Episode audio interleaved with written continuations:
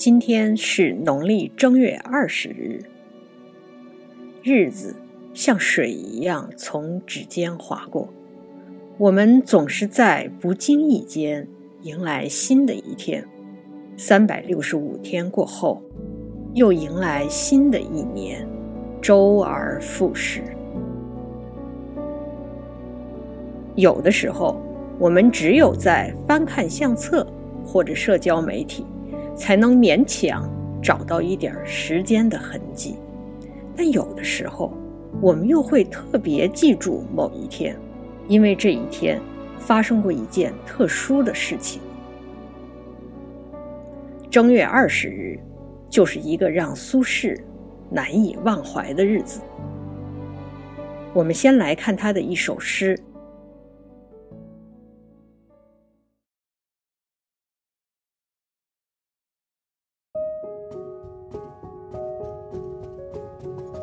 正月二十日，与潘郭二生出郊寻春，忽记去年是日，同至女王城作诗，乃贺前韵。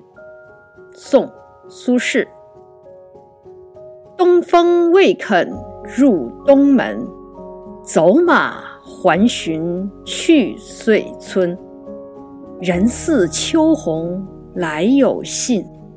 事如春梦了无痕，江城白酒三杯言，野老苍颜一笑温。已曰年年为此会，故人不用复招魂。很长的一个标题。时间是正月二十日，事件是和两个年轻人一起去郊外游玩。有意思的是，这里还说“忽记去年是日，同至女王城作诗”，就是说，突然想起来，去年的今日也和他们一起去了同一个地方。潘郭二生。是苏轼在黄州结识的朋友，潘指潘炳，郭指郭构。苏轼在自己的《东坡八首》里曾经介绍过这两个人。潘炳是一个屡试不第的书生，后来他就不再参加考试了，卖酒为生。郭构据说是郭子仪的后代，如今开着一家药店。另外还有一位姓古的朋友，他很有侠义之心。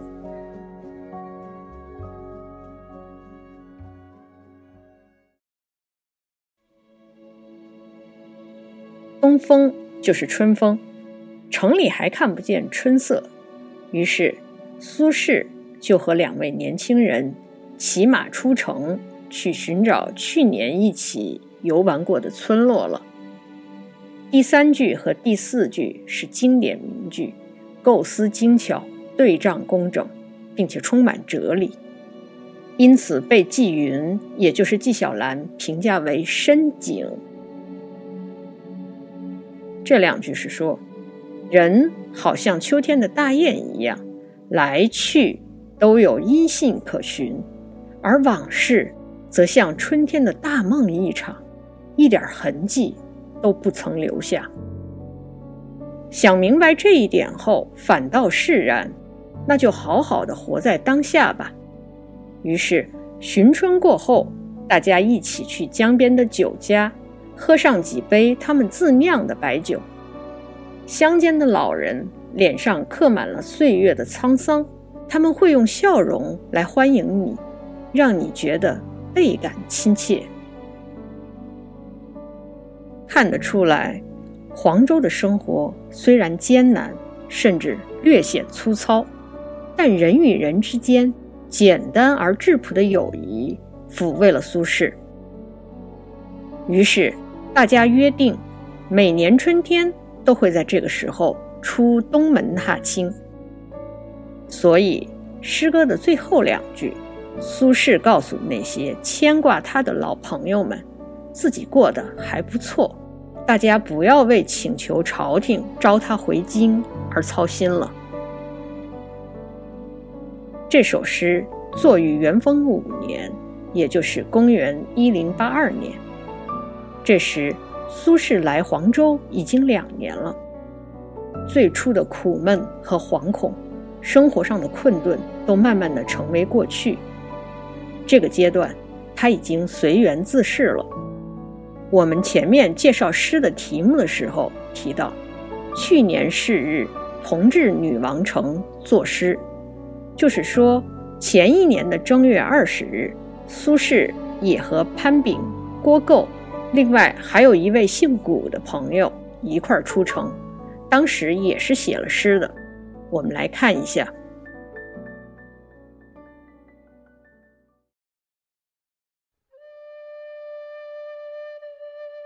正月二十日往齐亭，郡人潘、谷、郭三人送鱼于女王城东禅庄院。宋·苏轼。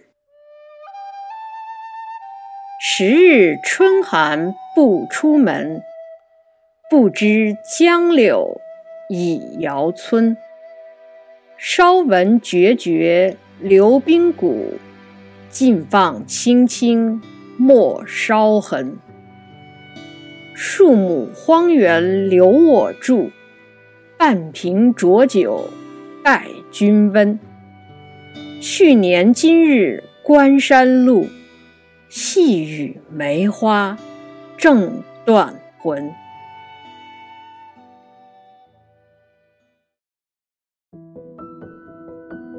春天来得很快。十天没出门，江边的柳枝已经开始摇曳了。诗里写了春景：“稍闻决绝流冰谷，尽放青青莫烧痕。”能听到山谷中冰雪融化流水的声音，能看到新长出来的草遮住了过去烧荒的痕迹，还写了和三个人的友情。树木荒原留我住，半瓶浊酒待君温。值得一说的是最后两句：“去年今日关山路，细雨梅花正断魂。”又提到一个去年今日，上一年的正月二十日，苏轼经历了什么呢？我们知道，刚才提的这首诗是元丰四年的事儿。那么去年的今日就指元丰三年的正月二十日。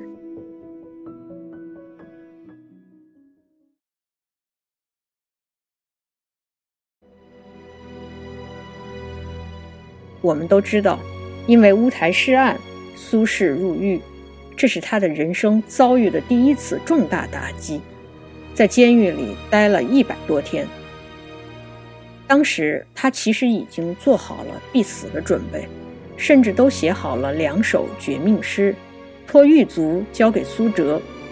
这两首诗其实是在安排自己的后事。后来，当然苏轼是出狱了，但是被贬黄州。苏轼出狱是在元丰二年的十二月二十八日，也就是腊月二十八日，马上就要过年了。根据当时的诏令，他是本州安置，不得签书公事，这相当于保留级别，但监视居住，并且不得在京城逗留，还得令御史台差人转押前去。于是，在元丰三年的正月初一，苏轼不得不离开京城，往黄州而去。大年初一。赶往被贬的地方，其中的凄惶和狼狈可想而知。一路走来，正月二十日的时候，渡过关山。当时山上的梅花正开，苏轼做了两首梅花诗，其中有两句是：“一夜东风吹石裂，伴随飞雪渡关山。”这就是去年今日遇到的事情。知道了当时的情景，我们就能理解为什么苏轼在这首诗里说的是“细雨梅花正断魂”。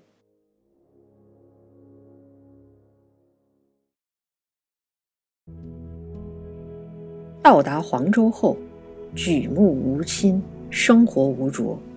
苏轼自己这样说：“仆以元丰三年二月一日至黄州时，家在南都，独与儿子迈来。郡中无一人救食者，时时策杖至江上，望云涛渺然。”但苏轼就是苏轼，经过了一段时间，慢慢安定下来，还渐渐有了当地的朋友。这就是元丰四年正月二十日这首诗的创作背景。我们今天介绍的第一首诗里有一句：“已约年年为此会”，也就是说，大家相约以后的正月二十日都出东门游玩。那么以后的情况如何呢？这里有一首“六年正月二十日复出东门，仍用前韵”。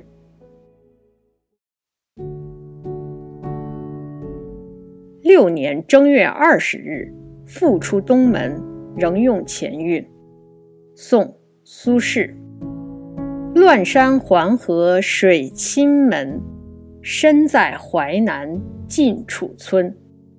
五亩建成终老计，九重新扫旧巢痕。岂为见惯沙鸥熟，已觉来多钓时温。常与东风约今日，暗香先返玉梅魂。今天我们读了苏轼的三首诗歌，这三首诗分别写于元丰四年、五年和六年的正月二十日。我们能感受到苏轼情绪的变化。总的来说，是逐渐自适，慢慢接受贬谪的生活方式了，甚至能找到其中的乐趣。比如这首诗所说的。岂为见惯沙鸥熟，已觉来多钓时温。说的是沙鸥因为常和我见面，所以已经和我很熟悉了。我经常来到江边钓鱼，觉得做的石台都是半温的。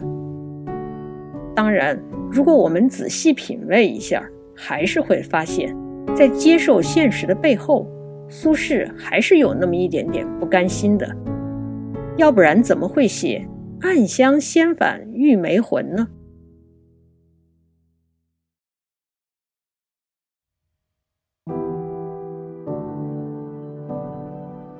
第二年，也就是元丰七年，宋神宗发了一封手札，说的是：“苏轼处居思旧，月年资深，人才实难，不忍终弃。”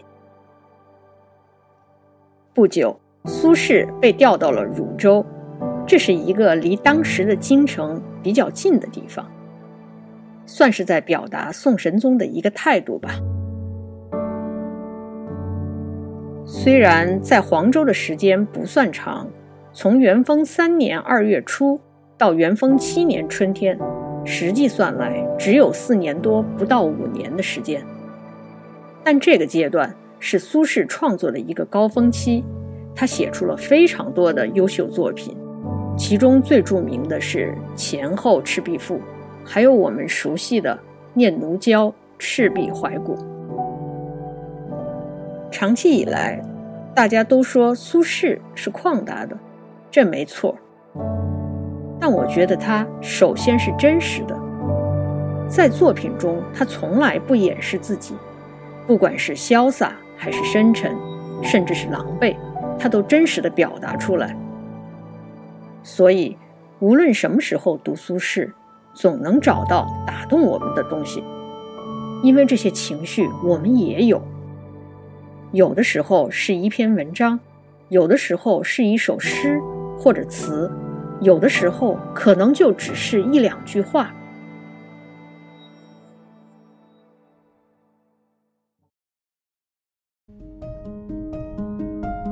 真实是强有力的，它不仅能打动作者，更能打动读者。